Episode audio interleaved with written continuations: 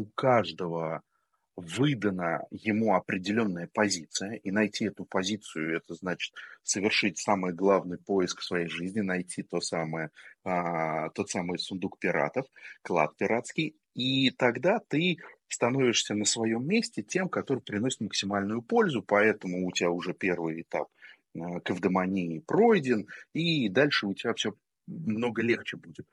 Какие практики есть у стоиков, э, чтобы понять, в чем твое предназначение, да, природное, в чем твоя сила и в чем твоя роль, которую тебе нужно исполнять на максимум твоих возможностей?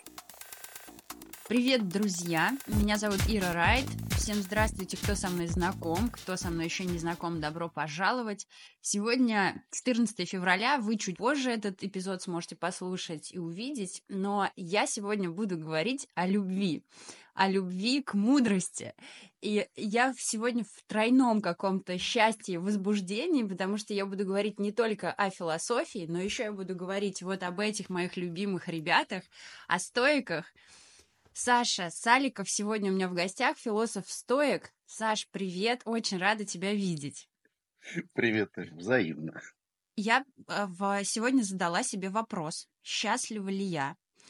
И поняла, что вот в этот момент, прямо сейчас, невероятно счастлива. Есть очень классное определение счастья, которое мне очень нравится. Я только недавно о нем узнала. Определение следующее. Счастье это состояние соединения со значимым другим. И в этот момент, ты знаешь, меня как будто осенило, и я поняла, почему я так сильно люблю философию, почему я очень сильно люблю читать философские книги, смотреть лекции, общаться с мудрыми, прекрасными людьми, потому что именно в этот момент я чувствую вот это состояние соединения со значимыми большими нарративами, концептами и идеями. Скажи, пожалуйста, что значит счастье для стоиков? Это вопрос под дых, но если совсем просто, то это состояние мудрости. То есть это синонимично такому слову, как София, грубо говоря, хотя София – мудрость, но счастье – это состояние, которое есть только у мудреца. То есть это состояние в котором человек с точки зрения стоицизма бесстрастен, то есть его никакая страсть э, не может вообще поколебать. Он испытывает благие страсти, то есть он постоянно радостный, он осмотрительный и знает то, что желает, то, что хочет, именно это и делает, и в каждый момент осознает это.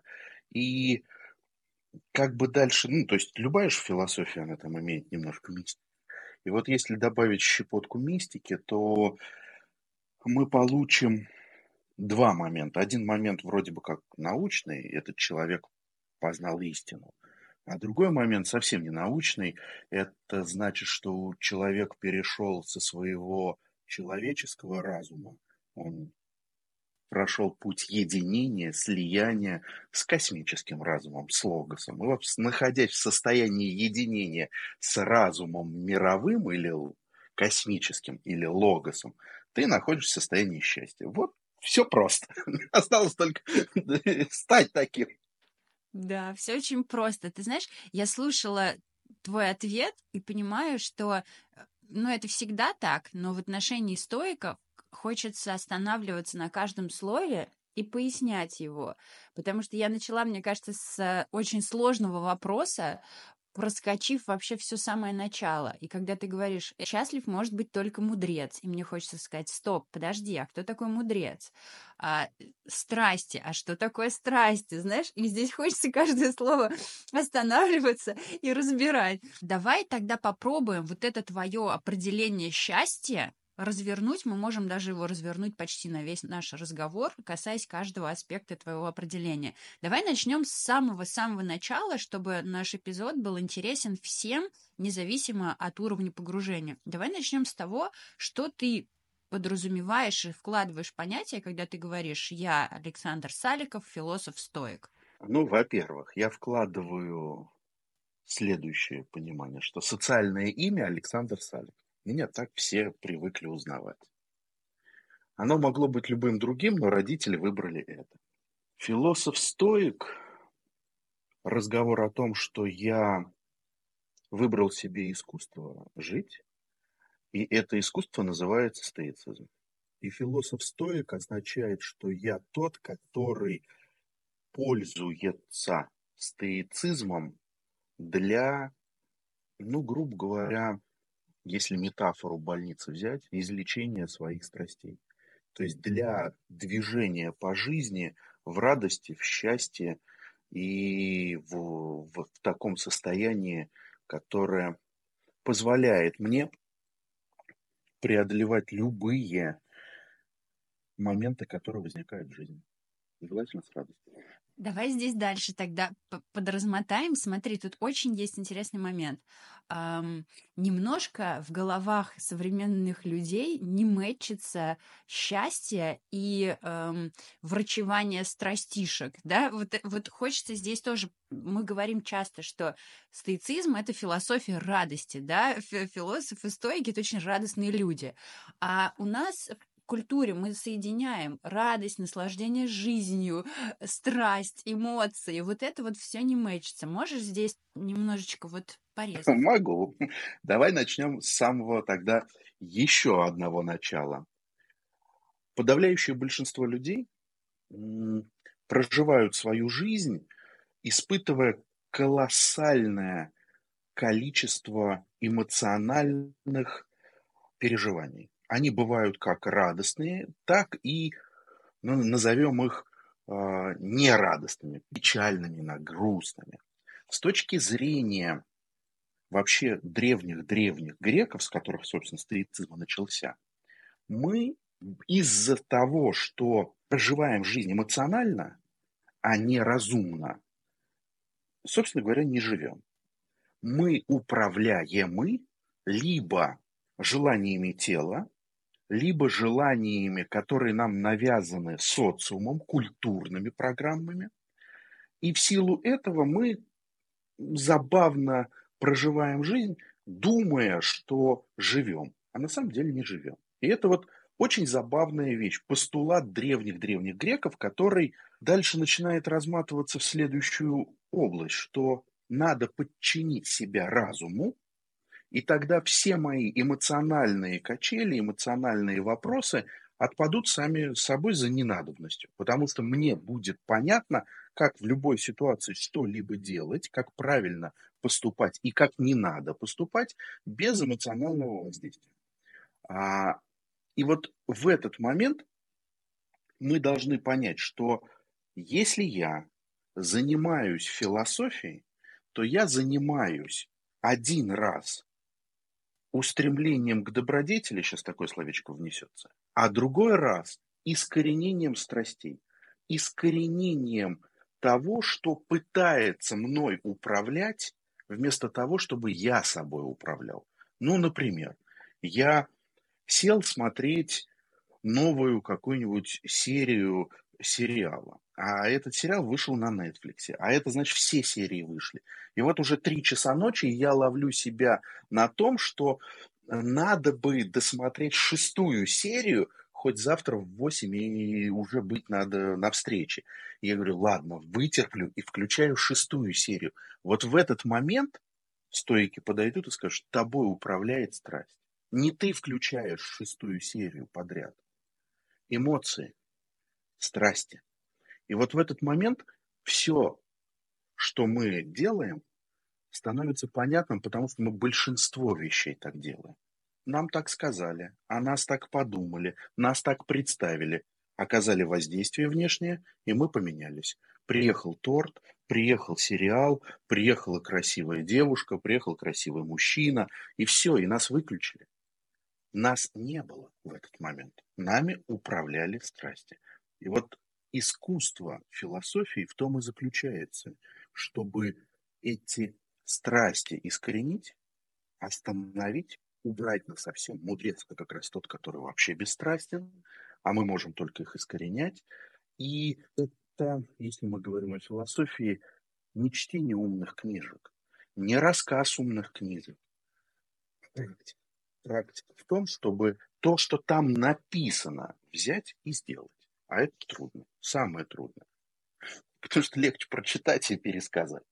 Ну, смотри, вот что еще интересно. С этой частью понятно, но когда ты говоришь то, что там написано, взять и сделать. Но хорошо, мы научились управлять эмоциями, но Да кто ладно, сказал? кто Ну, доп- нет, да, допустим, да, допустим, в вакууме. Урок пройден, мы научились управлять эмоциями. Но кто сказал, что наш разум, он настолько э, прекрасный и чистый, что мы готовы и можем им управлять? То есть, здравствуйте, когнитивные искажения, которых не знали стойки. То есть они говорят, что разум, но наш разум еще тот э, хулиган, да, и он почище эмоций нас обманывает. Это первая часть. Вторая часть все равно Хорошо, пусть это будут благие стойки, но они нас тоже программируют. И здесь опять же мы не свободны. Может ли человек вообще быть свободен от внешнего влияния? Или он просто может выбрать, под чье влияние попадать? Ну, с точки зрения стоицизма, там же есть очень забавный ход. У Синеки он прям берет и без дураков пишет. Свобода есть рабство у философии. То есть фишка в том, что они тогда понимали простую вещь, что мы не можем для того, чтобы быть свободными, чему бы то ни было себя не подчинить. Мы должны себя подчинить. Вопрос чему? И стойки говорят, подчиняйся философии. Да, с их точки зрения стоической, но мы же знаем, что есть помимо стоической философии много разных других философских школ, а помимо философии есть еще и религия, можно подчиняться религии. И в этом смысле человек, чтобы обрести состояние или состояние приближенное к мудрости, или вообще, чтобы он в состоянии двигался к мудрости, ему необходимо себя подчинить. Вопрос чему? Мы не можем себя не подчинять чему-то. То есть мы всегда, и вот в этот момент стойки, конечно, скажут, мы детерминированы космическим разумом. Они, конечно, начинают искать лазейку и говорить, смотрите, человеческий разум – это вот то, о чем вы говорите. А есть космический разум, и сознание мудреца, соединяясь с космическим разумом, обретает чистейший разум, постигая истину. Какое замутнение, какие искажения, вы о чем? Наш, да, а мудреца ни в коем случае. Они, конечно, ответили, не зная про эти искажения, на этот вопрос тоже, но осознавая, что мы не мудрецы. И поэтому мы подчиняем себя строгим законам философии. И как бы это странно ни звучало, вроде искусства, где же здесь строгие законы, а они тут есть. И подчиняя себя этим законам, человек может по-другому начинать чувствовать, действовать, жить. Собственно говоря, любая античная философская школа, почему я взял метафору больницы, она самая простая, она всегда, ну, частенько в разных текстах встречается. Это же механика, способ, у каждого свой уникальный помощи человеку для перехода от страстной жизни к бесстрастной жизни, от жизни в эмоциональном шторме к радости.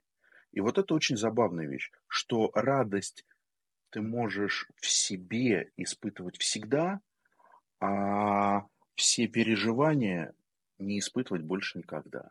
И вот это очень любопытно, заманчиво, по крайней мере. А добиться этого трудно. Получилось у тебя не испытывать Ну, никогда. так, конечно, не получилось, но скорость выхода кардинально изменилась. То есть я, на мой субъективный взгляд, глядя за собой, вижу, что вещи, которые раньше бы меня триггерили, сейчас не триггерят. А то, что продолжает триггерить, э, есть значительное сокращение по времени, пока я триггерю. У тебя был когда-нибудь такой момент, когда ты...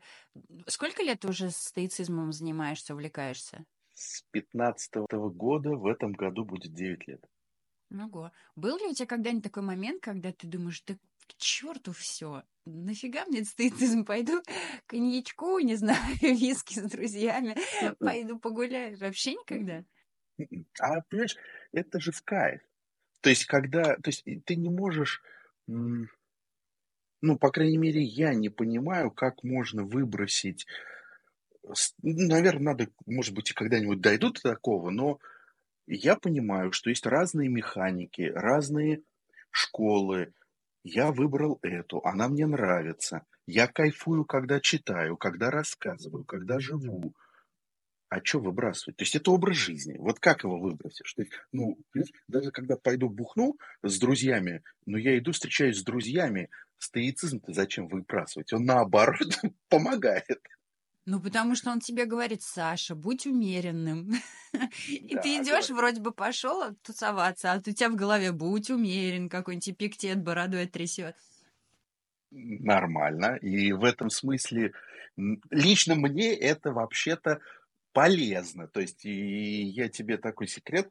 Сегодня будет, Ир, 603 день, когда я публично в маленьком чате пишу проверку вечернюю, самопроверку о том, как я тренирую в себе умеренность. Я сразу взялся за умеренность, потому что я страшно неумеренный человек, и для меня это на первых порах было сродни катастрофе. Официально вот прямо заявляю, что незаметно за эти, то есть это два года, там с небольшим скоро будет, или ну, плюс-минус, я медленно, а я никуда не тороплюсь, двигаюсь в правильную сторону. То есть в этом фишка в том, что я понимаю, что я не могу вот так взять и измениться. Но если я буду помнить этого трясущего бородой старика, когда иду в бар, мне будет э, много комфортнее в баре. И завтра, выходя из бара. То есть в этом смысле понимаю, что это лично для меня дает основание мне опоры, точки точки опоры в моей жизни. То есть я нашел то, на что можно в этой жизни опереться. Хорошо, давай тогда, знаешь, про что поговорим дальше немножко. Ты коснулся моей любимой темы «Свобода воли и детерминизм». Тема, которая, знаешь, очень сложно представить бесконечность Вселенной, так для меня очень сложно подружить предопределенность и свободу воли, особенно у стоиков. Суровая тема. Но мне это правда очень интересно, потому что э, стойки, правильно ли я понимаю, что стойки верят э, в фатум, да, в то, что все предопределено, все есть там судьба, но Зачем тогда все эти стоические практики, если получается, что добродетельная твоя жизнь или нет, это тоже а, предопределено. Если нет, то где заканчивается э, власть судьбы и начинается твоя свобода воли? Начнем с самого начала, что с точки зрения стоицизма вся наша Вселенная, она развивается по законам, причинно-следственным законам. Есть причина, есть следствие у каждого из нас есть судьба. Есть судьба всей Вселенной, есть личная судьба. Она предрешена. И обскакать, обмануть, выскочить, изменить, что-либо притянуть в свою жизнь или изгнать из своей жизни. Если судьбой это предопределено, не получится. Судьба выдала, грубо говоря, привет, Мойрам, узор жизни. Но, и вот тут начинается свобода воли. В стоицизме есть концепция, что от меня зависит, буду ли я добродетельным или страстным, порочным человеком. Это в моей власти. Потому что мне дан разум, который может выбирать, направо пойду или налево пойду. И вот этот выбор, он всегда в моей власти. Никто не может за меня сделать выбор. Я сам его делаю. Никто не может меня принудить сделать этот выбор. Это я его делаю. Там, знаешь, иногда такие примеры древние приводят, что вот наклонная плоскость. Если по наклонной плоскости а, мы пытаемся скатить куб, это будет достаточно трудно. А если мы по наклонной плоскости пытаемся скатить шар, это будет достаточно просто. И вот вопрос, кубом ты будешь или шаром, зависит от тебя. А вот то, что выдадут тебе наклонную плоскость, от тебя вообще никак не зависит. И вот мое состояние, добродетельное ли оно или порочное, страстное, зависит от меня. И эта штука влияет, и вот тут забавно, на то, как я буду проживать то, что мне выдаст судьба. Судьба мне может выдать все, что угодно. И она уже определена, это все определено, и с точки зрения стоицизма, поэтому можно заниматься предвидением будущего. Опять немного мистики, но некоторые ученые подъедут и сегодня в этой области тоже вроде бы как что-то пытаются понять. И вот с точки зрения стоицизма вы все можете просчитать, как в логике. И в жизни также. Но буду ли я этим заниматься? Вот вопрос. Если я страстен, не буду. Если я помню про трясущего бородой деда, иногда буду. То есть в этом смысле, Ир, свобода воли в том, чтобы я в этот момент выбрал, правильно мне поступить или ошибочно мне поступить. И вот я решаю. А то, что сама ситуация будет такой, она будет, сорян, от меня не зависит. И вот кажется, ну, если я так выберу, дальше другая цепь событий, и дальше, конечно, вот эти все разговоры будут, но с точки зрения стоицизма это не так. Оно уже предопределено. Ты в этой цепи можешь пойти либо как человек, которого тащат, либо с радостью весело гуляющего по этой цепи. Смотри, Стойки — это тоже вторая часть, которая такая сложная у стоиков и немножко не укладывается в голове. Стойки говорили про космополитизм, да, про то, что все люди граждане мира. Где вот эта грань? Но, с другой стороны, да, они считали, что человек прежде всего гражданин своей страны. А, где вот эта грань между «я человек всего мира» и гражданин своей страны? У Марка Аврелия есть очень забавная вещь. Он говорит, мне, человеку, мир, мне, Антонину, Рим. И вот в этот момент, чтобы было понятно, мне, Саликову, Россия, мне, человеку, мир. Каждый человек мне брат по разуму, и поэтому мы с ним живем в одном космополисе. Но если законы государства мне, Александру Саликову, диктуют нечто, я обязан их исполнять. И вот в этот момент, если вдруг они столкнут противоречия, то тогда я должен выбрать законы Логоса, законы мироздания. Но для этого, и вот тут самое забавное, это привет у Цицерона же описана история, когда он описывает, как два учи... учитель стоик и его ученик стоик спорили, что нужно сделать в ситуации, и там описывает ситуация, когда мореход, торговец плывет в город, а, где люди голодают э, с грузом зерна. Зная, отплывая, он знает, что через некоторое время за ним поплывут следующие торговцы и повезут зерно туда же. И вот он приплывает, и два стойка спорят, учитель и ученик. Что должен сделать торговец и как правильно он, поступ... ну, когда он поступит, что будет правильным? Он должен рассказать, что за ним плывут следующие торговцы, и тогда цена его груза немножко снизит. Или должен умолчать, и тогда цена его груза может даже подрасти. Ну, потому что голод, потому что безвыходная ситуация. И вот учитель своему ученику говорил, Петенька, а что должен сделать по закону этот торговец? И Петенька отвечал, учитель, по закону он должен продать груз и никому ни о чем не говорить. Я говорю, правильно, Петенька. Вот так он и должен поступить. И Петин говорил, но учитель, подожди, они же тогда не узнают, что, возможно, следующие приплывут и последние деньги потратят, это будет несправедливо. Давай, учитель, сделаем так и встанем на позицию, что он должен рассказать о том, что за ним плывут а, следующие торговцы.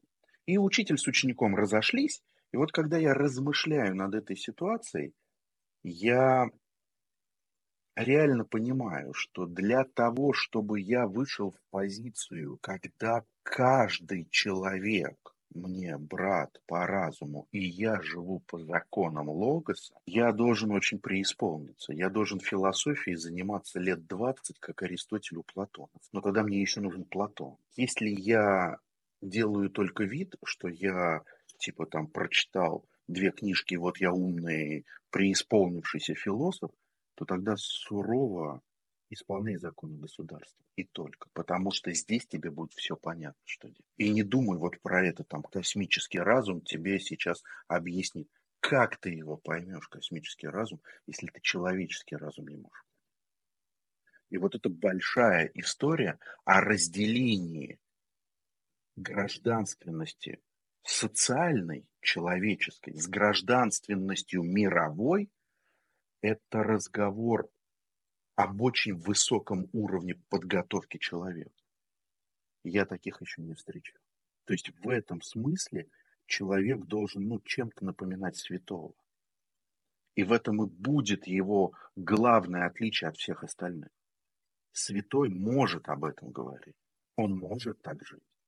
Он может презрить законы государства, которые нарушают законы Логоса, потому что они несправедливы. Но мы с тобой, сорян, не святые. Ну, не знаю, Саш. Ты, может, и нет. Ты, может, и нет, конечно. Я уже преисполнилась. Я вот три книжки прочитала, и я, в принципе, уже... Ну вот, и вот так. И вот поэтому законы государства. Увы. Смотри, это следующий пунктик, который, следующий вопрос, который у меня есть э, к стоикам. А, ведь любая этика, она происходит из понимания мира. Это вопрос да. даже не столько к стоикам, сколько вообще к античной философской школе любой. А, любой античный философ понимал и знал о мире гораздо меньше, чем многие текущие школьники. Ну, то есть они не знали, и у них не было вообще этих систем, да, я понимаю, Марк Аврелий, который сидел, у него вот Священная Римская империя, да других государств-то нет, господи, тут нет никакой этической проблемы. Есть у тебя одна империя, а все остальные варвары. И понятно, почему он такой, ну, в принципе, все понятно. Я гражданин космополиса. Да, нич- ничего не поменялось. Сегодня 21 век на дворе. Точно так же люди живут. Есть мы, э, империи, и все остальные варвары. И, ну, есть китайцы, которые говорят, есть мы и, и все остальные варвары. Японцы так говорят. Белые люди все так говорят. Да даже русские немножко пытаются, но мы обычно с широтой своей души говорим, да мы все тут, приходите к нам. Ну так в этом-то и смысл. Мне кажется, что все-таки, а, наверное, да, кто-то так говорит, но мир-то поменялся. И мы можем сделать то, о чем мечтали стойки. А что поменялось-то? Подожди, Марк Аврелий дожил до 40, видел все. Мир один и тот же. Что ты видишь? Что поменялось-то? Ну, iPhone появился. Вот мы с тобой говорим дистанционно. Техника поменялась. А что поменялось-то? Ну, восприятие мира точно поменялось. Я, например, не... ты считаешь, что все люди варвары? Я, например, нет. Подожди, стой, стой, стой, стой, стой. Давай так. Если мы с тобой возьмем, почитаем а, современные тексты, например, внешнеполитического блока Евросоюза или евроатлантистов, то выяснится, что из этих уже текстов веет юридических текстов. 21 век на дворе. Веет таким, знаешь, мягким пренебрежением к людям, которые не с ними. И ты хочешь сказать, что что-то поменялось?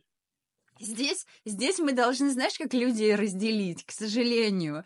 А, к сожалению, почему? Потому что ты в прошлом политик, надеюсь, в прошлом, не да, знаю, как сейчас. Да, но сейчас я... Целиком в текст. Единственное разделение, которое есть в моей жизни, это разделение людей, то это, знаешь, расизм в моем понимании, на политиков и людей.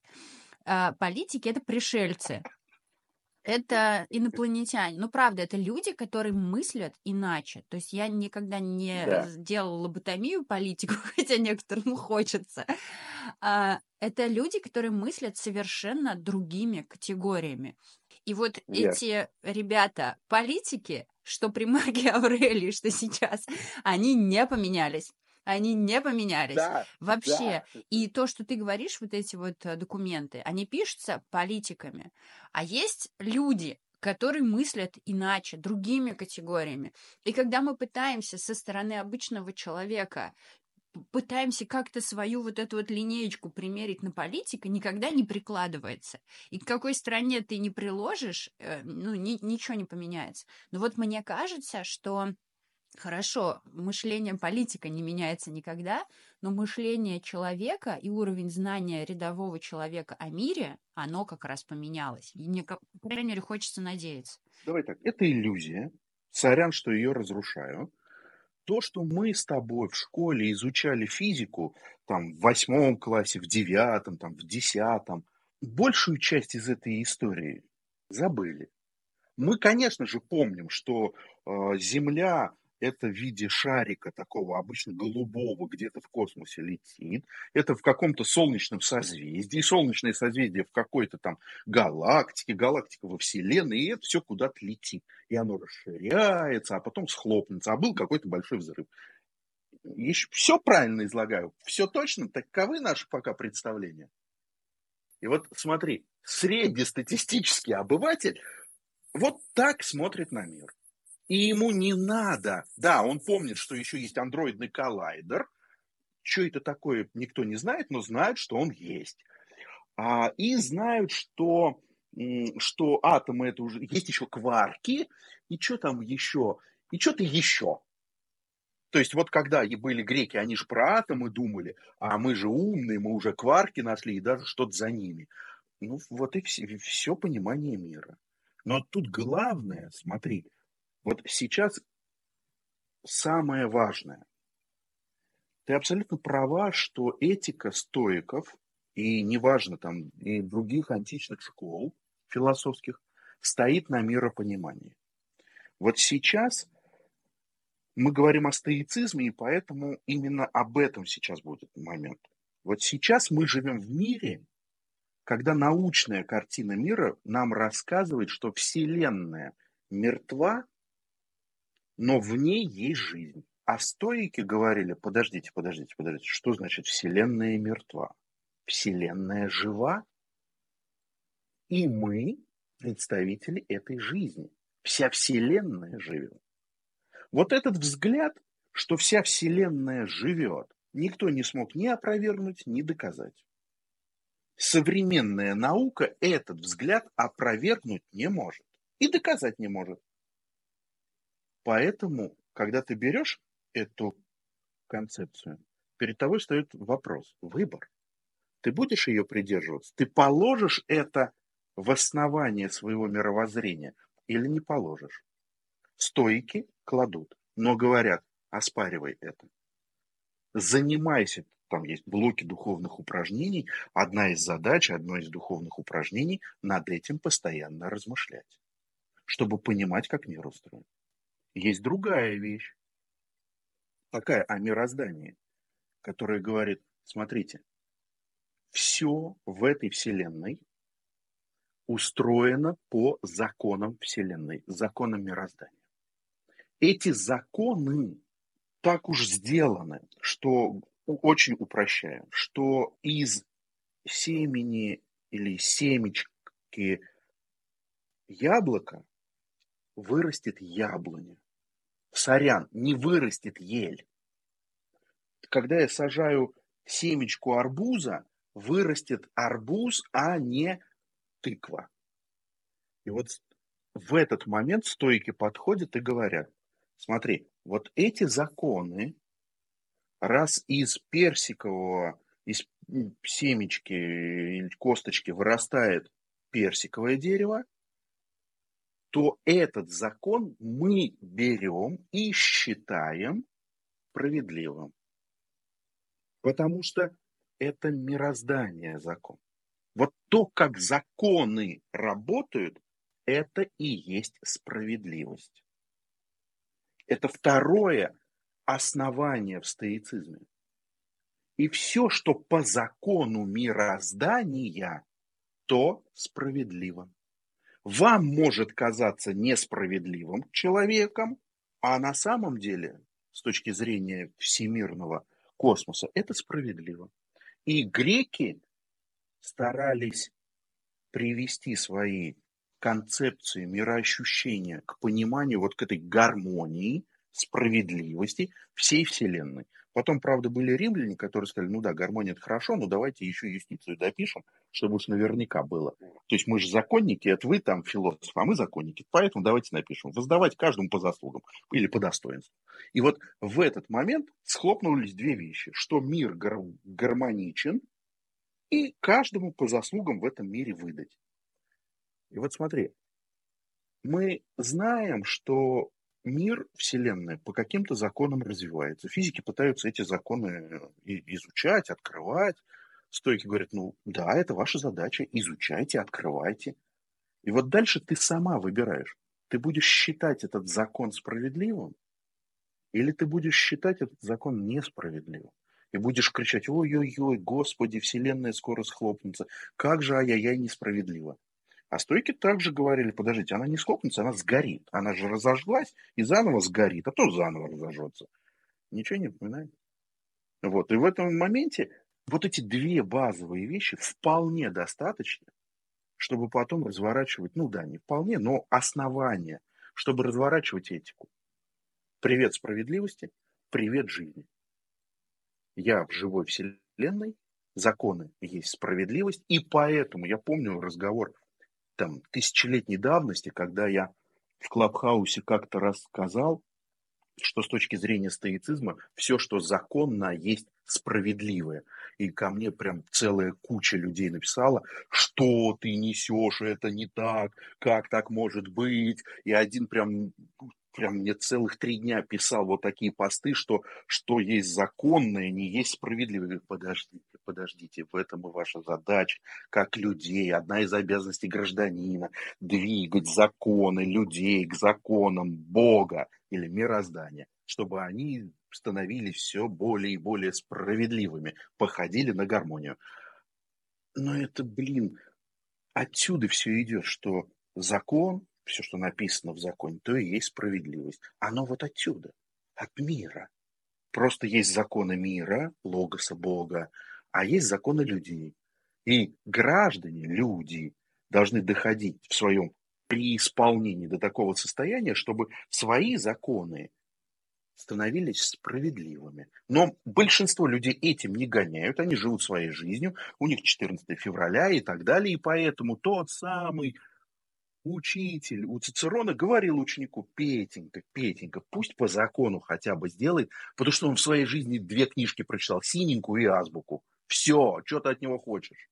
И тогда Петенька действительно скажет, ну дайте мне, пожалуйста, правила, как делать правильно вот ко, ко мне приходят люди и говорят, слушай, вот ты пытаешься рассказать о добродетели, а где учебник? Где написано, как правильно? Я говорю, подождите, вы взялись за самую трудную дисциплину, потому что этика добродетели не имеет ответа вне контекста. Я не кантианец и не утилитарист. Тут все может быть в, в одной и той же ситуации, просто в разные эпохи, и правильным, и неправильным. А все хотят, чтобы им сказали и дали книжку, где написано «поступай вот так». Закон называется, Уголовный кодекс и Гражданский кодекс. И вот поэтому, если мы понимаем, что нам есть от чего отталкиваться, тогда нам легче. Но это гораздо... Ну, и вот тут ты абсолютно права. Человек в 21 веке живет, поначитавшись и понасмотревшись всего, живет и думает, ну подожди, Вселенная же мертва, как мы с нее какой-то образец возьмем? Подожди, подожди, давай сами придумаем, как мы будем жить. Вот в этот момент стойки говорят, минутку, давайте вернемся к разуму. Получается, что если ты не согласен с какими-то э, предписаниями э, законными, если у тебя есть некоторая база, если ты можешь с этим поспорить, то ты должен спорить, но не огульно, ты можешь высказывать свое мнение, ты можешь делать некоторые действия, чтобы менять законы в так, чтобы они были Абсолютно, благими. Это твоя обязанность. И Да. да, это твоя обязанность. Вот это мне и хотелось закрепить. Эм, Привет, гражданское общество. Мы к этому возвращаемся. Это, Да. собственно, и было Да. в э, Римской империи. Ну, то есть вопрос в том, что у тебя есть обязанности, как у гражданина. И, ну, то есть давай так, большинство людей не понимают, что у них есть э, обязанности гражданина. И эти обязанности чертовски просты. Их там пять, не надо много. И вот эти пять обязанностей никто же не делает. Мы об этом не думаем, а фишка в том, что надо бы. И вот стоицизм, в этом прикол его. Он говорит, так, подожди, мы не убегаем из социума, мы живем в социуме, мы действуем в социуме на пределе, исполняя свои роли. Одна из них – гражданин. А самое забавное, что у тебя такие же обязанности дома, у тебя аналогичные обязанности на работе, они очень похожи. И вот когда мы говорили с тобой о счастье, вот там есть очень забавная вещь. Ведь счастье нам обычно на русский язык переводит странное слово древнегреческое. Оно звучит как эвдемония. Ни на один язык мира оно не переводится, на современный. Чисто греческое слово, древнегреческое. И для упрощения всем обывателям говорят, это счастье. Только забывают добавить, что к этому счастью надо дописать еще слово «любовь», слово «благополучие» и слово «польза». И вот тогда вы хоть как-то приблизитесь к переводу слова «эвдемония». И тогда, когда мы говорим о счастье, об эвдемонии, мы должны приносить пользу, привет нашим обязанностям. Мы должны быть благополучными, привет и психологическому благополучию, и материальному благополучию, и физическому благополучию. Привет любви. Ух ты, ее, блин, вот она. И не, не той страстной, не Эросу, а какой-то странного уровня филии. А, это вот та самая истинная дружба? Да, да, да, да, вот об этом. Или тот переход Платона от Эроса к истине? Да, вот об этом. И счастье, то самое, состояние бесстрастия. И вот тогда начинает все склопываться. Но смотри, не будет счастья, если я не исполняю обязанности. Не приношу пользу. А они у меня дома, они у меня по отношению к друзьям, они у меня по отношению к близким, они у меня по отношению к согражданам, и они у меня по отношению ко всем людям в этом мире. Да? Вот такая простая схема. Но это уже этика, вытекающая из физики.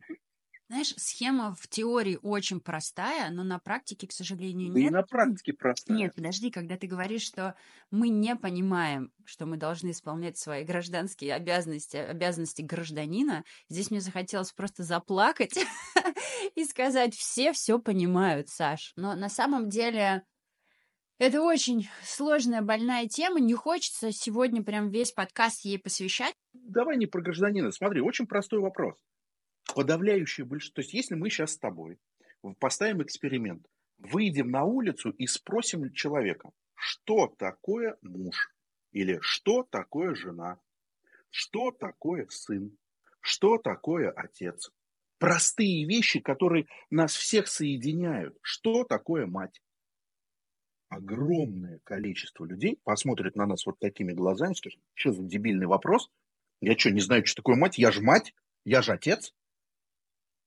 А если я не знаю, что такое муж, отец, сын, брат, я не могу исполнять обязанности. И я их не исполняю. Я так, как попало, их выполняю.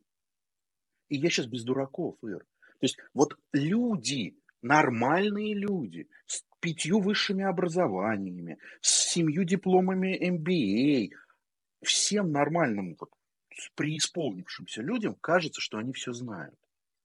А вот эти простые вопросы, что такое отец, что такое муж, что такое сын, что такое брат, поставят их в тупик, еще в такой тупик, который они, ну, с этого начинал же Сократ. Он же подходил к знающему человеку, он говорил, о, ты стратег города, а что такое стратег? И понеслось. И выяснялось, что все все знают, только ни черта не знают.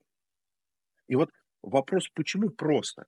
Когда я вдруг понял, что такое быть отцом, становится чертовски просто. Потому что понятно стало, что делать. Потому что вдруг перестало быть конструкция, объясняющая, что я вообще-то отец, я работаю, деньги зарабатываю, поэтому не могу провести время с дочерью, сорян, отпадает. Можешь и должен. И будь любезен, кому должен? Не дочери, не жене, себе. Почему? Потому что только так ты являешь добродетель. Потому что не исполняя должного, ты творишь зло. Вот оно, зло появилось где. Вот оно. И кажется, мы все живем хорошо. Да нифига, потому что когда мы не исполняем своих обязанностей, мы совершаем ошибки. Или в этике это называется творим зло. И вот тогда приходит стыдиться и говорит, слушай, может, начнем действительно жить в добре? Ну, а для этого надо приносить пользу. Знать, как правильно поступать. А еще про любовь. Они там еще и про любовь расскажут. Про любовь мы сейчас дойдем. Я надеюсь, у нас останется время хоть чуть-чуть про любовь поговорить. Давай мы с тобой немножко, знаешь, я хочу заземлить вот эту историю. Мы с тобой поговорили, унеслись во Вселенную, поговорили про абстракции всякие, а мне хочется свой тезис о том, что а, миропонимание древних людей не всегда соответствует миропониманию текущему, и не всегда этика, та, которая у них была, нам подходит. А, у Эпиктета Насколько я знаю, Эпиктет твой любимый. У меня любимый Синека, а Эпиктет это мой... Ну, давай так. А, у Эпиктета, у Эпиктета, мне так кажется, что тот перевод, который есть бесед Эпиктета в России на русский язык, делает лично для меня Эпиктета самым трудночитаемым автором. То есть Синека легко читается, Марк Аврелий трудно, но в кайф, а Эпиктет для меня прям усилие. То есть я поэтому частенько с Эпиктетом сижу, потому что для меня это главное усилие, хотя Синека каждый день. В общем, а, это прям максимально приземленное, знаешь, это вообще не про метафизику. Вот, э, ребят, может быть, кому-то скучно, но я прям кусочек маленький а, про Эпиктета почитаю. Вообще Эпиктет у меня есть, э, как у многих людей, есть иерархия стоиков. Понятно, знаешь, скажи мне, кто твой стоик, и я скажу, кто ты. У меня для каждого стоика есть э, своя маленькая пометочка. Знаешь, было бы очень весело, если бы я писала учебники. Но мы, кстати, про это следующим блоком поговорим. У меня есть такая, значит, штука. Луций Анной Синека младший высокомерный, обаятельный падший. Вот у меня он такой. Так. Прикольно. Эпиктет жесткий дед. Так. Вот, для Марка у меня, к сожалению, не нашлось пока рифмы, но Марк, он цветочек, он нарцисс. Он такой сидит в своей комнатке зеркальной, но он прекрасный цветок. Он ходит и говорит, ой, насколько великолепно я сегодня поступил, а мог бы еще лучше поступить, но я недостаточно хорошо поступил. И ощущение, что он ходит по этой комнате, смотрит в зеркала, говорит сам с собой, и он прекрасный, замкнутый на себе, восхитительный нарцисс. Но пока у меня, к сожалению, нет для него рифмы, поэтому книгу я пока по стойкам не напишу. Но это если в шуточном таком формате, я их воспринимаю так, потому что естественно, Синека мой любимчик, но потому что его невозможно э, не любить. Он совершенно обаятельный человек, как любой человек, который блестяще владеет словом, ну и мыслью тоже.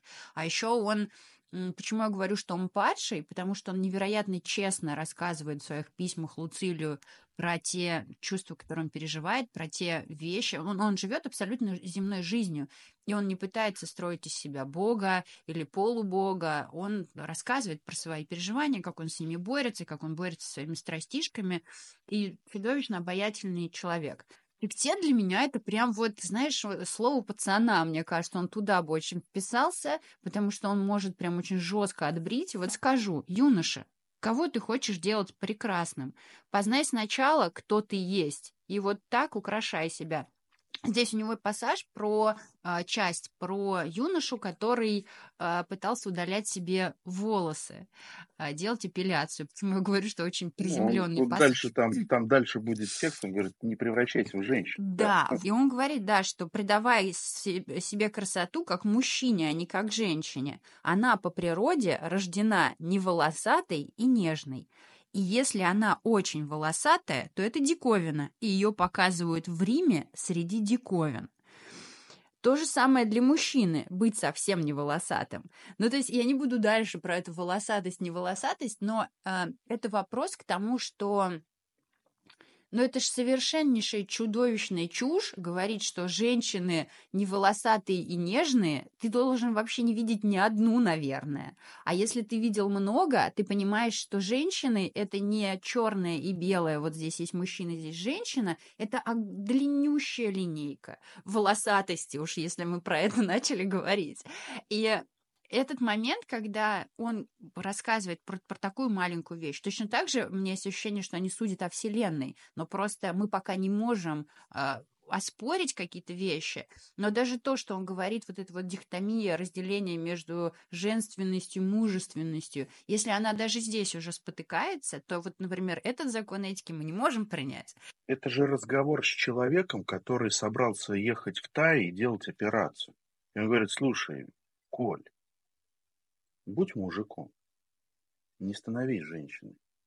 Женщины рождаются женщинами, мужчины рождаются мужчинами. Проживи жизнь мужчиной. Вот разговор. Современная этика говорит, слушай, ну иди сделай операцию. Был мужчиной, станешь женщиной. Никаких вопросов. Суровый эпиктет тебе скажет, не надо. Господин Марк Аврелий покрутит вес, пальцем у виска и скажет, господи, ты, ты о чем? Я думаю, господин Синека отреагирует на это чуть легче из всех, из этой троицы и скажет, что ты, главное, будь добродетельным. А суровый старикан Эпиктет тебе сразу отбреет и скажет, будь мужиком и ни в коем случае. И в этом смысле школа стоическая, она полна вещей, которые вроде бы противоречивы и уж точно не имеют запретов или каких-то историй, которые бы сказали, вот так и только так правильно. В этом крутизна стоицизма. В этом смысл в том, чтобы включать голову, а не вестись на то, что сейчас модно. Вот они о чем. Потому что если мы будем играться в... Понимаешь, у Синеки есть чертовски крутая фраза. Мысль, он говорит, надо сохранять верность идеям, а не словам. И вот если я идею понял, то я сохраняю верность идее, а не слову. То есть он мне говорит, слушай, не брей подмышки. Но это вот дед говорит, да, тогда такой. Это же не значит, что это надо делать. Идея. Будь человеком будь добродетельным. Вот эту идею придерживайся, вот он стоит. А уж что мы там бреем или как мы а, выходим на улицу, ну, извините, это уж, мне кажется, мы уж как-нибудь сами разберемся. Но, и вот тут включается веселая игра, стойки играют в это иногда.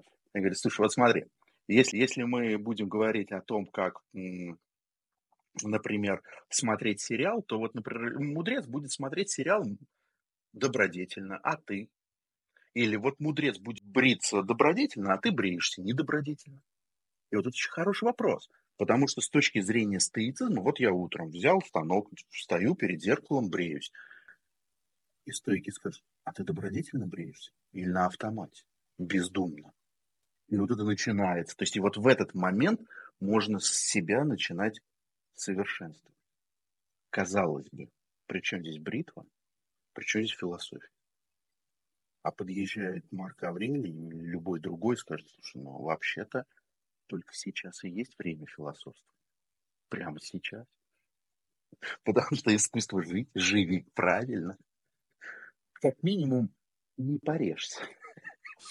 Ой, ну у стойков, знаешь, у них э, вот эта история, что а дальше это уже сами как-нибудь разберемся. У них же тоже там есть история, что почему вы вообще какое тебе дело до того, как я себя веду.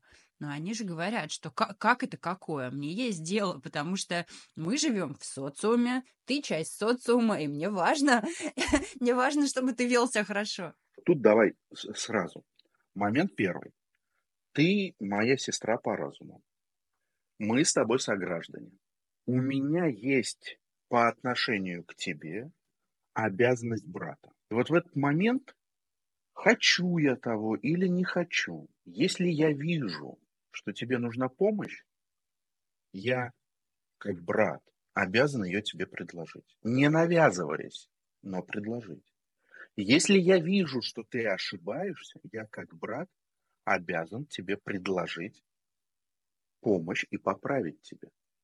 Если я, и вот самое забавное, не имею социальной роли, которая э, обязывает меня хватать тебя за руку, помогать тебе насильно, то я это делаю раз, добровольно, без принуждения, без навязывания. Если ты говоришь, Саш, я, конечно, рада, но я там сама. Я улыбаюсь, принимаю твой ответ и дальше живу спокойной жизнью. Стойки это не те ребята, которые сейчас мы вам расскажем, как тут правильно, и сейчас мы вас всех научим. Значит так, на первый, второй равняйся, первый шаг вперед и понеслось. Не про это, а про то, что я должен быть вовлечен, внимателен к окружающим и помогать в тот момент, в который могу помочь. А не так, что я закрылся, моя хата с краю, и поэтому делайте, что хотите. Не получится. И вот эта история о том, что я к каждому согражданину должен проявлять внимание, я к каждому человеку, как к брату по разуму или сестре по разуму должен проявлять внимание. Это чертовски трудно. Потому что хочется, ну, нам тяжело, это этология, нам тяжело настолько расширить свое внимание. Но хотя придет религия и скажет, возлюби ближнего своего, как себя самого. То есть э, религиозные ребята тоже в эту сторону смотрят. Через другие, конечно, очки, но смысл такого. То есть не надо о том играть в игру, что стойки – это те ребята, которые научают всех жизни.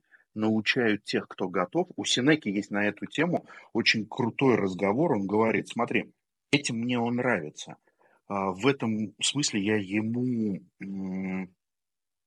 подражаю он говорит, что человек, который занимается философией, не станет стучаться в каждую дверь для того, чтобы каждому помочь. Он подойдет к той двери, где его ждут.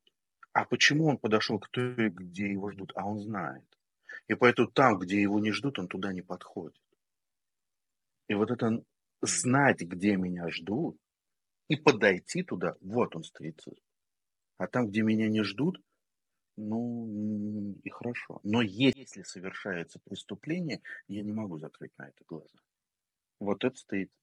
Это хороший, хороший переход про знать, где меня ждут, потому что ты до этого упомянул эвдемонию. По сути, эвдемония — это то, о чем мой подкаст, потому что эвдемония — это для меня, это не просто счастье, это деятельное счастье, это твой путь самореализации. То есть самореализация это и для экзистенциалистов, и по Маслоу, и по Аристотелю. Если мы возьмем большинство традиций, от античных до современных, самореализация, вот это вот найти в себе какие-то свои сильные стороны, развить их, самореализоваться и стать человеком, это, по сути, и есть евдемония и счастье. Это, собственно, то, о чем мой подкаст. И я хочу тебя спросить, какие практики есть у стоиков для того, чтобы найти, э, чтобы понять, в чем твое предназначение, да, природное, в чем твоя сила а, и в чем твоя роль, которую тебе нужно исполнять на максимум твоих возможностей. Как разумный человек, как сознательный гражданин, я в этой жизни что-то делаю социально, принося пользу. И большинство людей задаются вопросом, а как я могу, через что приносить пользу-то? Какая моя вот социальная э, позиция в этом мире?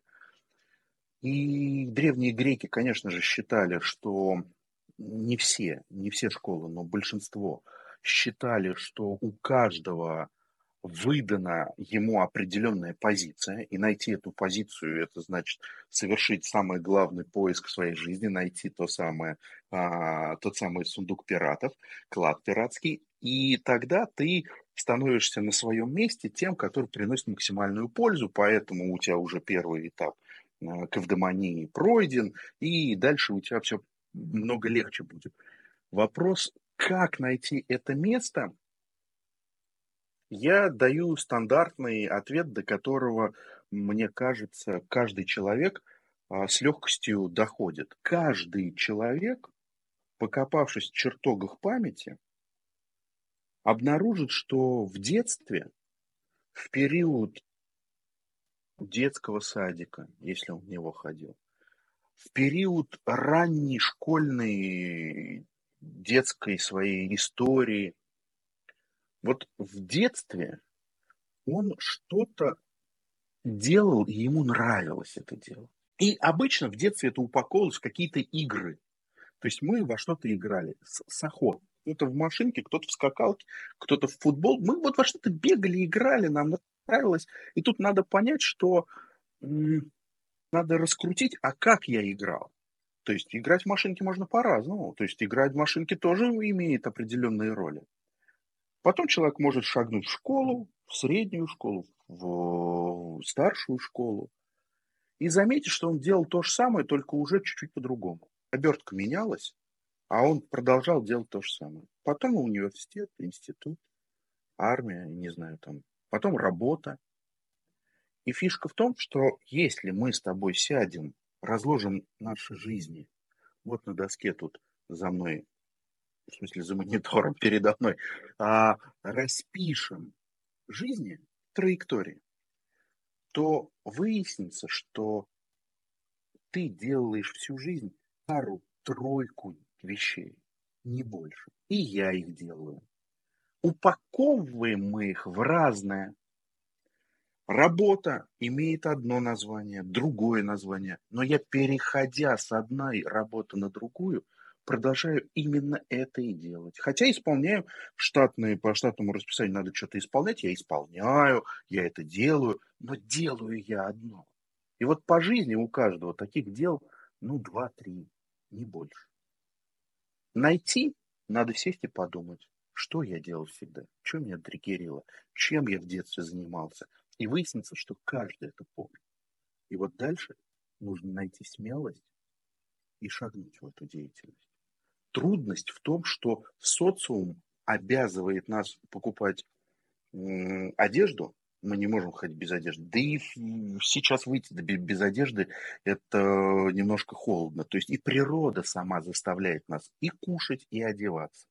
И вот задача в том, чтобы ту сущность, которой я занимаюсь, упаковать сегодня в ту упаковку, которая наиболее будет представляться красивой для того, чтобы большинство людей, увидев, сказали «я хочу». И сказав так, получили ту пользу, которую я могу приносить. Потому что я всегда делаю это. Вопрос трудностей упаковки этого в современном социуме. А мне кажется, это всегда так было. Ну, за исключением каких-нибудь периодов, когда ты родился сыном крестьянина всю жизнь и умрешь сыном крестьянина. Ты не мог помыслить вообще никак по-другому. Хотя случаи были, но это эксклюзивные случаи, уникальные. В нашей сегодняшней реальности нужно, на мой взгляд, понять, что упаковка того, что я в детстве, в юношестве, в зрелости делаю, зависит от меня. Как упакую, так и будет. Но делаю я всегда одно. Я не знаю, нужно ли говорить о том, что метод перебора ведет обычно в тупик, потому что ты не можешь все перебрать. Но это, похоже, самый распространенный метод у людей. Он самый простой. Но мне кажется, тупиковый. А вот сесть и подумать, нарисовать, вспомнить. Потому что играть, повторюсь, в машинке можно по-разному. Вы можете играть в машинке всегда, и вот дальше надо вспомнить конкретно, какова ваша роль была в этих играх? Вы были заводилой, вы задавали правила, вы всегда были в тени, вы всегда помогали кому-то. Что вы делали на самом деле?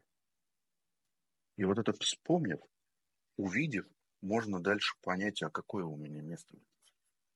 Потому что, повторюсь, греки стояли на позиции, что каждый рожден со своей уникальной особенностью, и этой особенностью должен приносить пользу. А, я понимаю, откуда берется метод перебора. Сейчас позже чуть про это скажу. Можешь коротко на своем примере, чтобы мы теорию на практику применили, на своем примере, чем ты занимался в детстве и как это сейчас э, реализуется у тебя и упаковывается? Я в детстве, вот когда я начал так раскручивать, я увидел, что я в детстве всегда играл в игры, которые в основном придумывал. То есть я придумывал, в какие игры мы будем играть во дворе.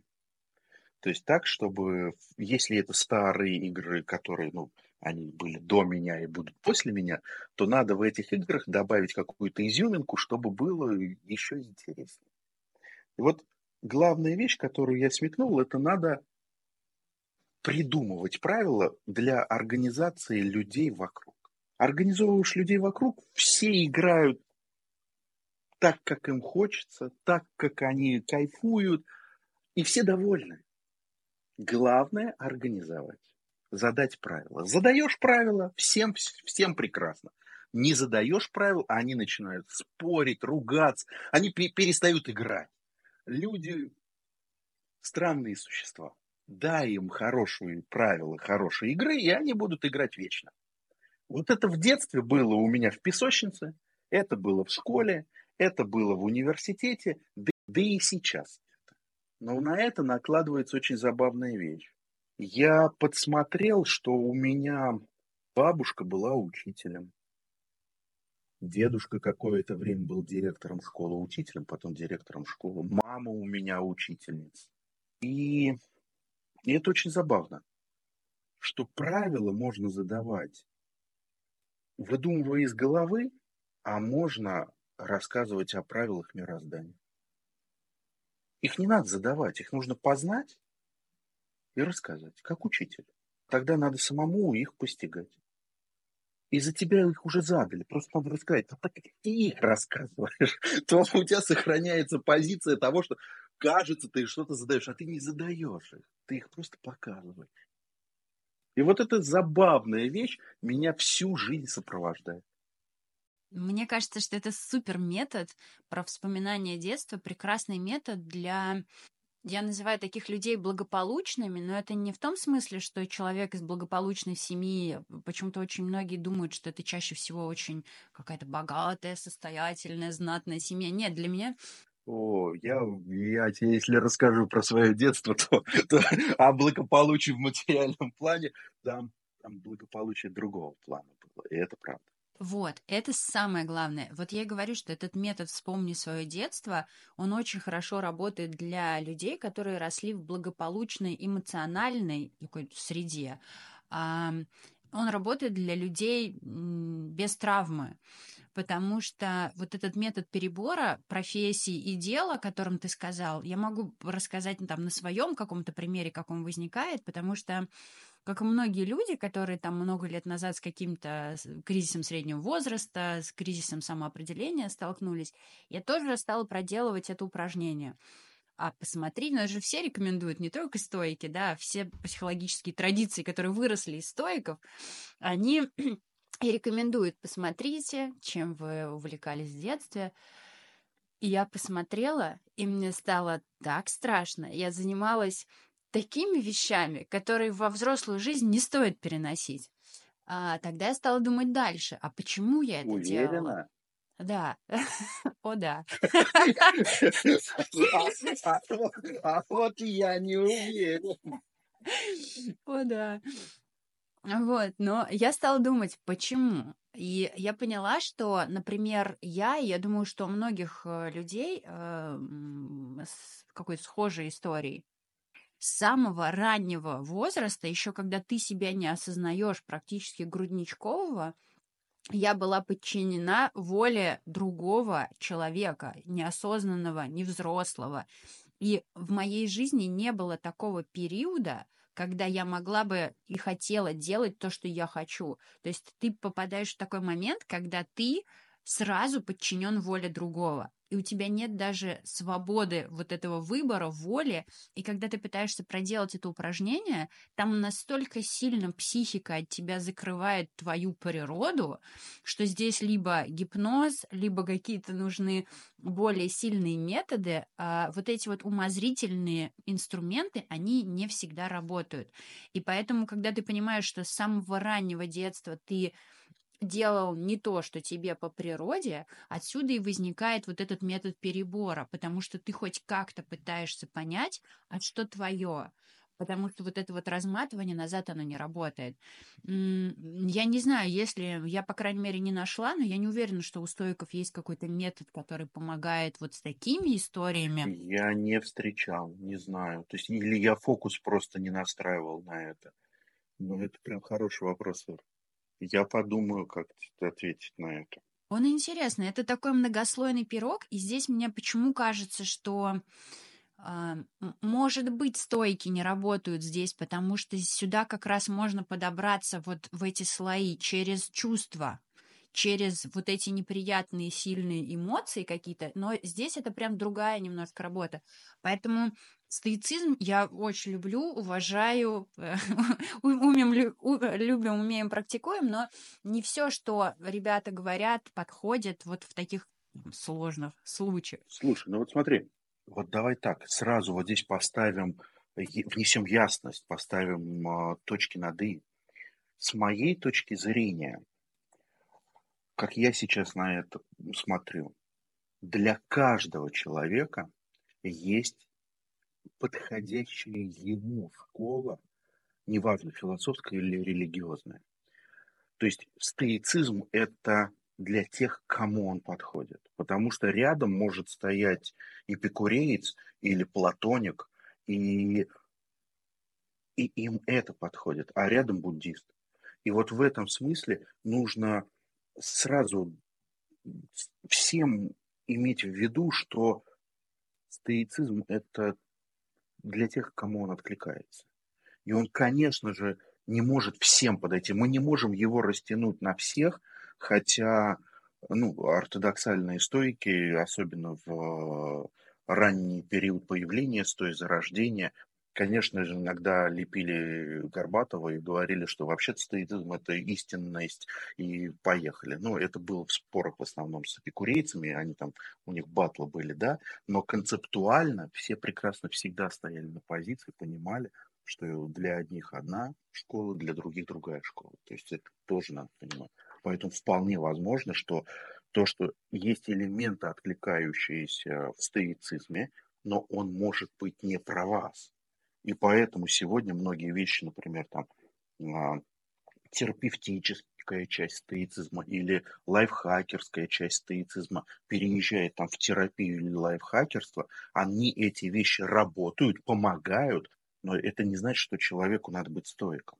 То есть вот если для меня это въехало и влетело как целое мировоззрение, как философия, как искусство, то я держусь этого, а кому-то ну, и хорошо. То есть он может взять элементы, пользоваться этим. Да, он не может, э, конечно, сказать потом, что я типа стоик, ну и ладно, это нужно что ли кому-то. Согласна на сто процентов. Знаешь, так интересно, как э, почему стоицизм мне зашел изначально, потому что а, удивительную вещь, которую я увидела, когда мне попался Синека, и я стала его читать, потом стала читать всякие популяризаторские книги по стоицизму, потому что у, у стоиков-то вообще нет такой фразы дихотомии контроля, насколько раз, я да, понимаю. Это, это, это все придумали люди, которые пишут про стоицизм, но не суть. И когда я стала читать про всякие эти методы, я поняла, что я природный стоик. Все, что они говорят, я делала интуитивно для того, чтобы как раз э, стать счастливым человеком в тех предлагаемых обстоятельствах непростых, которые у меня были, ровно все, что описывают ребята, я делала. И то есть когда-то давно я была большим стойком, чем сейчас, когда начала больше в это углубляться. И это прям меня поразило и удивило. Это было очень круто.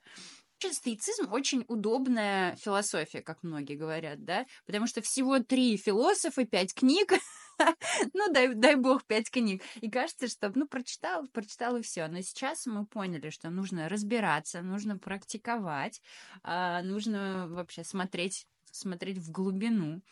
Поэтому очень сильно вам рекомендую э, зайти к, к Саше. У него есть э, YouTube-канал. YouTube-канал «Школа стоицизма». Есть там крайне редко, когда что-то ну, появляется. Ну, там есть одно видео, которое пока в топе. А если вы будете набирать э, стоицизм, то это самое популярное видео по стоицизму, у которого 500 тысяч просмотров, по-моему, сейчас уже.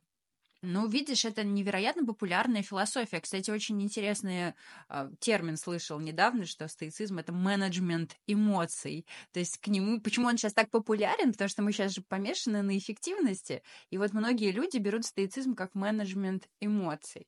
Давай мы с тобой, раз сегодня День Святого Валентина, давай расскажем, расскажи, что значит для стоиков любовь. У древних греков было несколько слов, которые обозначают сегодняшнее слово «любовь».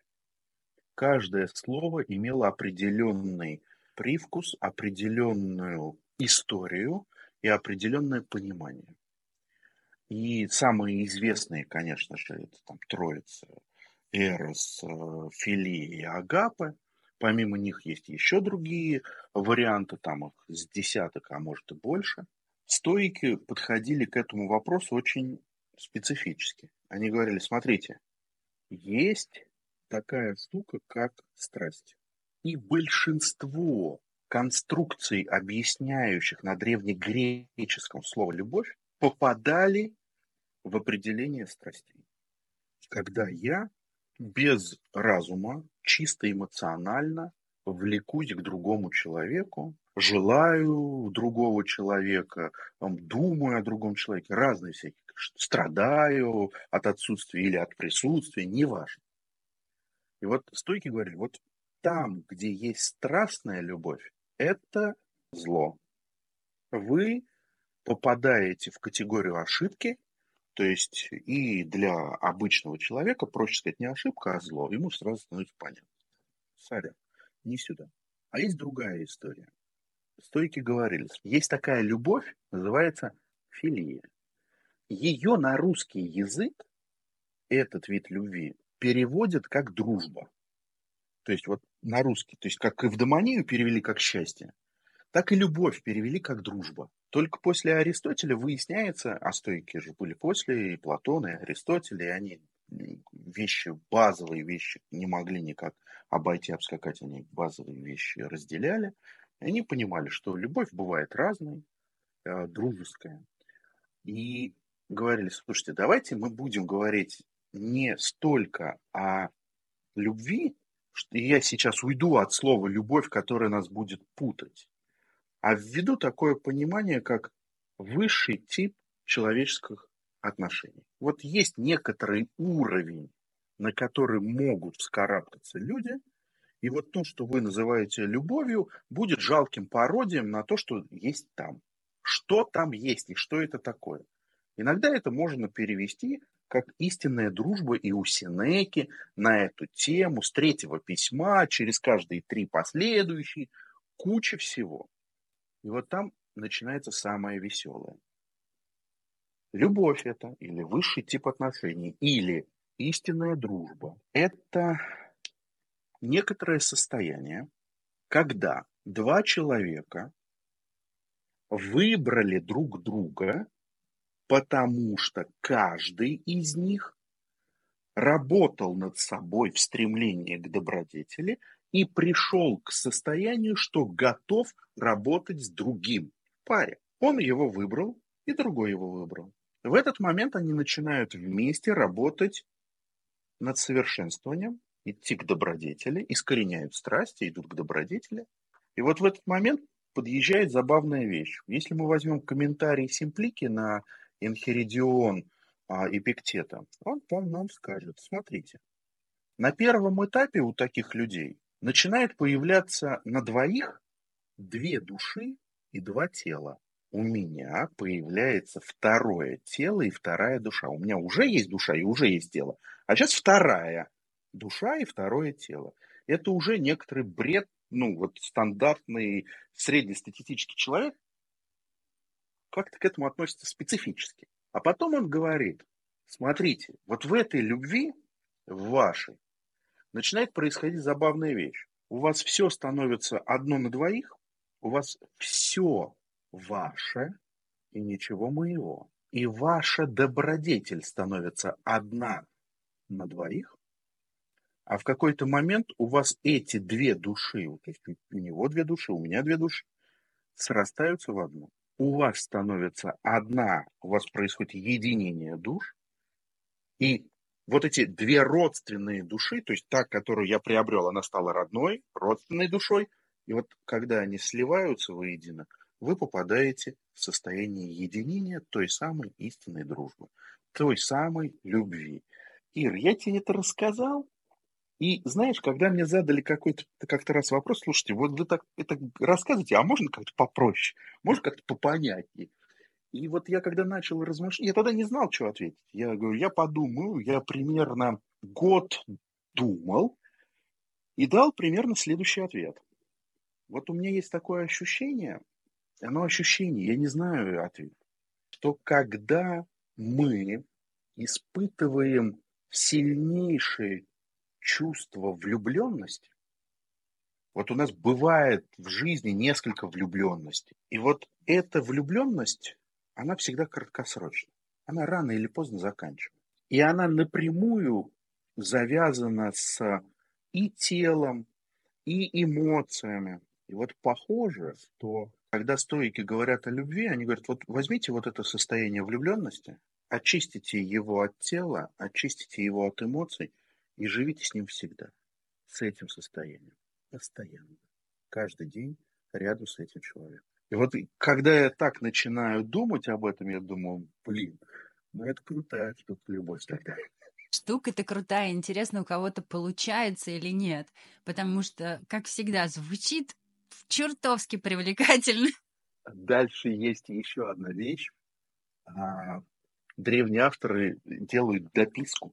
Они говорят мелким почерком, там сноска мелким почерком написано, что это состояние является фактически последним этапом подготовки для обретения мудрости.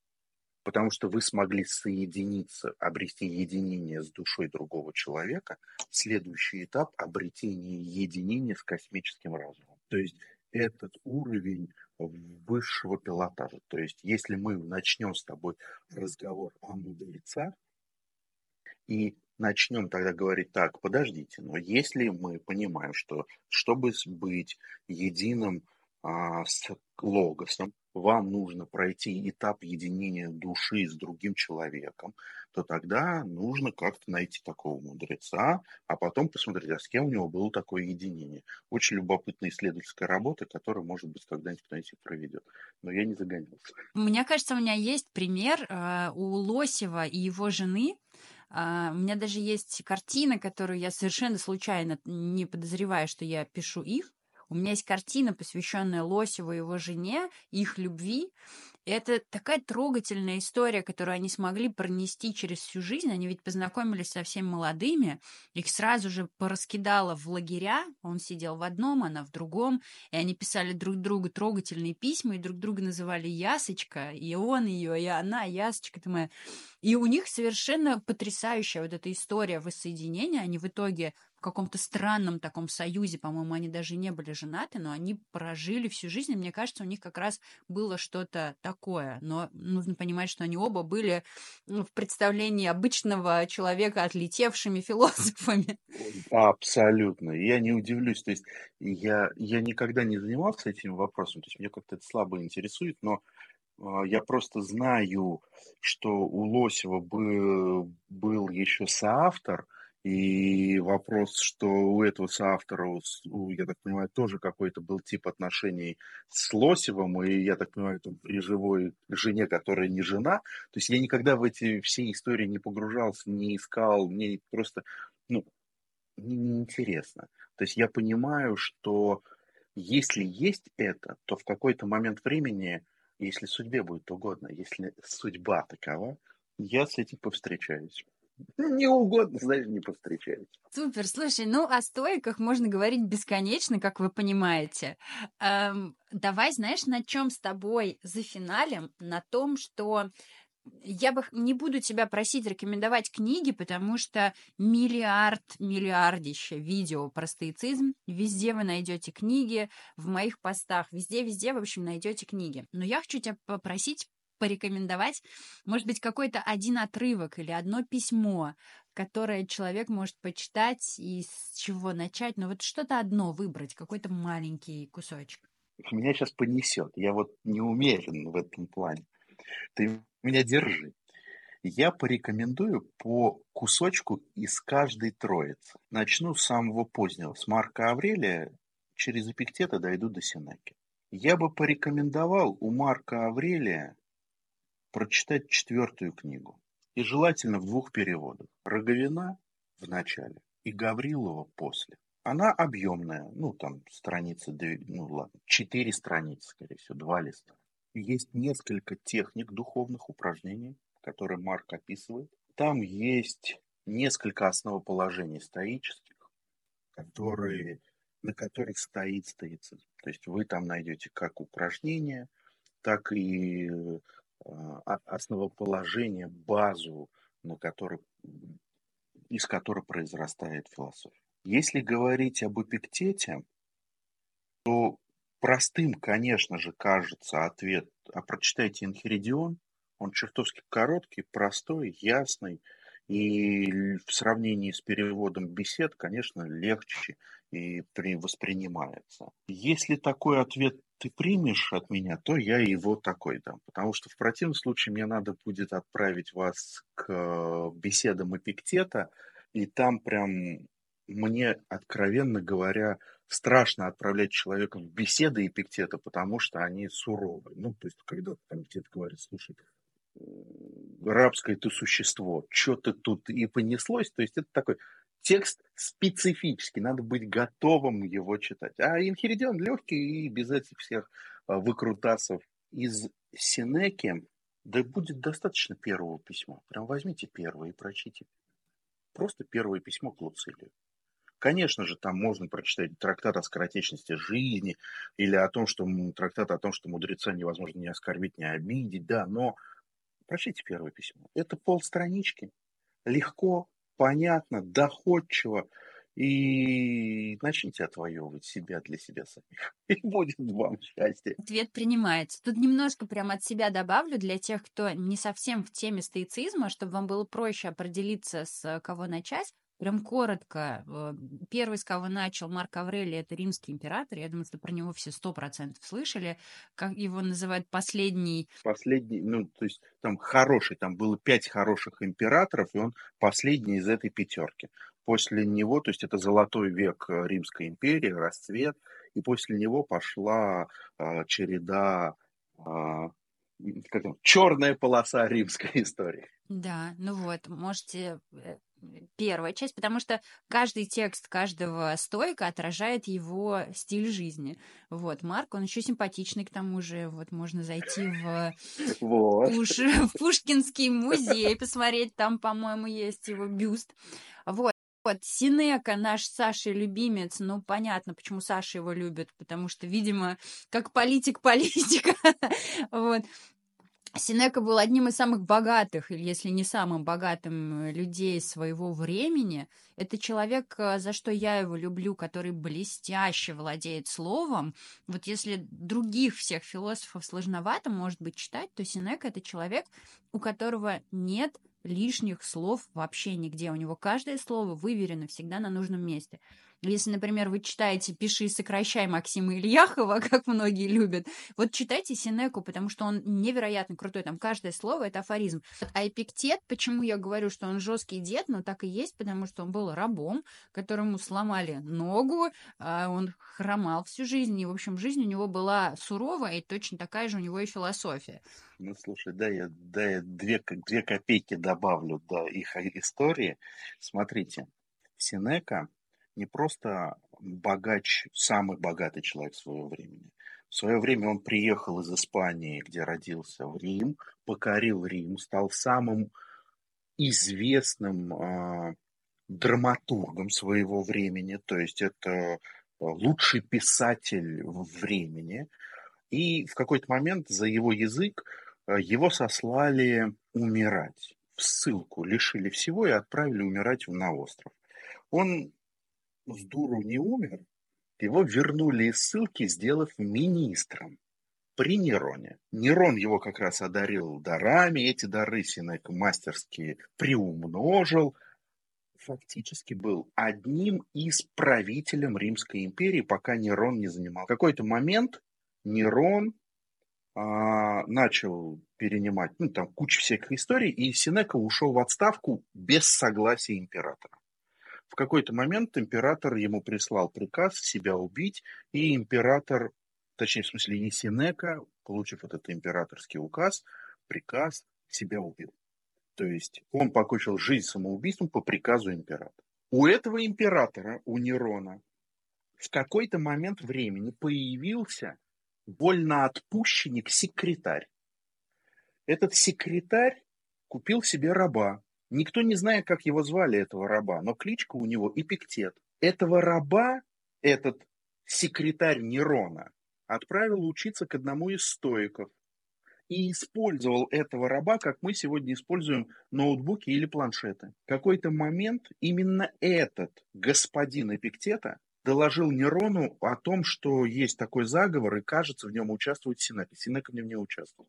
Именно после этого прискакал претарианец к Синеке и отдал приказ себя убить. После того, как Нерон отошел, так скажем, культурный отдел, там тоже целая история, за что, собственно, этого хозяина, и не помню, как там, и, и, и, короче, не помню, не выговорю сейчас, Ипофродит, кажется, зовут, если точно, хозяина Эпиктета, Ипофродита убили, но до убийства Ипофродита Эпиктет непонятно каким образом получил вольную. И выбрал сам образ кинического деда. Чтобы вы понимали, этому деду было лет 20-25 на тот момент. Он жил на циновке, когда-то его изгоняли из Рима, но в Грецию, когда он приехал, будучи изгнан из Рима, основал школу стоицизма. К нему пришел учиться дворянин, ну или как там, аристократ, который потом стал сенатором, который привел к нему своего друга, императора, который, дружа с Эпиктетом, назначил своим наследником, внуком Марка Аврелия. Это очень тесная компашка. Они все рядышком. То есть, если начать изучать эту историю, то вы поймете, что это все тесно переплетено. Но при этом Марк Аврелий ссылается на Эпиктета, но ни разу на Синеку. И Эпиктет ни разу о Синеке не говорил. Не знаю, повлияла ли та история, что его хозяин доложил о Синеке Синеку мочканули, не знаю. Но сам факт того, что если посмотреть, как они жили и как общались, это очень узкий кружок, тусовка интеллектуальная, которая всех всех знала. И они все элита общества. Даже Эпиктет, который просто был рабочим ноутбуком у секретаря императора. И поэтому к нему ходили дворяне, ну, как там, аристократы, и записывали за ним. Эпиктет ничего не писал. У Синеки слог крутой, у Эпиктета никакого слога, за ним все записывали, и это беседы, то есть вот он стоит, говорит, и что-то записали. Ну, а Марк Аврелий никаких книжек не писал, у него просто письменная медитация, дневник. И вот то, что сохранилось, то мы и читаем. Выбирайте. Экскурс в историю. Очень-очень интересно, прям невероятно. Я от себя прям маленький кусочек порекомендую одно письмо Синеки про старость, оно обалденное. Если вот приземлять, да, много всего там метафизического. Если приземлять, это тема, которая волнует очень многих. Старость, привлекательность. Вот у него есть просто потрясающее письмо. Мне кажется, он очень круто в нем раскрывается. Он сначала очень честно рассказывает про себя, про то, как он воспринимает свою старость, как он с этим сталкивается. Прям потрясающе. Вот одно письмо. А дальше он рассказывает, почему старость это круто. Ну, вообще самый сок это вот предсмертные минуты для него. Короче, почитайте, потрясающая штука. Если вас интересует тема, тема стоицизма, приходите к Саше на беседы, приходите в книжный клуб к Саше. Друзья, это был Александр Саликов, Ира Райт. Спасибо вам, что слушали. Подписывайтесь на нас везде. Куча ссылок будет в описании. Вот, всего вам хорошего и доброго. Спасибо, Ир, спасибо, друзья. Всем отличного дня. Пока.